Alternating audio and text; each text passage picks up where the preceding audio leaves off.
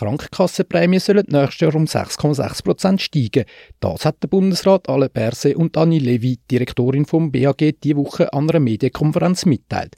Trotzdem fällt der Anstieg geringer aus als die 10%, die die Branchenexperten vorausgesagt haben. Laut Matthias Müller, Mediensprecher von Santé Suisse, sind nicht nur die Nachholkosten von Behandlungen, die wegen Corona verschoben worden sind, für den stärksten Anstieg der Prämie in den letzten zwölf Jahren verantwortlich. Die hohen Medikamentenkosten, das sind die Preise in der Schweiz im Vergleich zum Ausland, weiterhin stark überhöht. Denen sehen wir den Arzttarif, der veraltet ist und ein sehr starkes Wachstum drüber läuft. Das ist ein sehr grosser Bereich mit 12 Milliarden Umsatz jedes Jahr. Die im Vergleich mit dem Ausland überhöhten Medikamentenpreise machen mit 8 Milliarden, die über die Grundversicherung abgerechnet werden, fast ein Viertel der Gesamtkosten aus.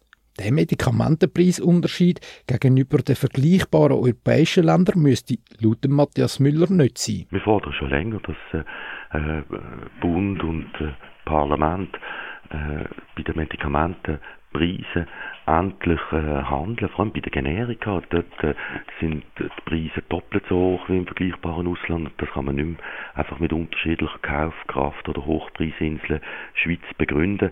Und äh, da hat das Parlament verpasst, äh, jetzt gerade das Jahr, ähm, das äh, Referenzpreissystem einzuführen. Das war eine Maßnahme, die äh, Generika-Preise oben abgeholt haben. Wir sehen auch, dass der Anteil von Generika am Gesamtumsatz bei den Medikamenten sehr tief ist in der Schweiz mit 22 Prozent. In Deutschland zum Beispiel liegt der Anteil bei 80 Prozent, ist viel höher und wir sehen hier falsche Anreize, die verantwortlich sind, weil je teurer ein Medikament ist, wo beispielsweise ein Arzt oder eine Ärztin direkt verkauft oder eine Apothekerin oder ein Apotheker, desto höher der Gewinn für die, die Medikamente verkaufen. Und äh, das darf nicht sein, das sind, sind schlechte Anreize und wir möchten, dass die so rasch wie möglich eliminiert werden. Wir müssen jetzt unbedingt unnötige Kosten und überhöhte Preise oben abholen. Dass wir nächstes Jahr nicht wieder so einen Prämienschock erleben wie das Jahr, sieht Matthias Müller von Santé Suisse auch Handlungsbedarf bei den Kantonen. Neben dem Bund, wo Medikamentenpreise unbedingt müssen senken, Generikaanteil erhöhen, was auch an den Kantonen äh, zu schauen, dass es nicht zu viele Ärztinnen und Ärzte gibt. Es gibt enorme Unterschiede in der Schweiz. Jede neue Arztpraxis kostet halt äh, für die Prämiezahlerinnen und Prämiezahler eine halbe Million.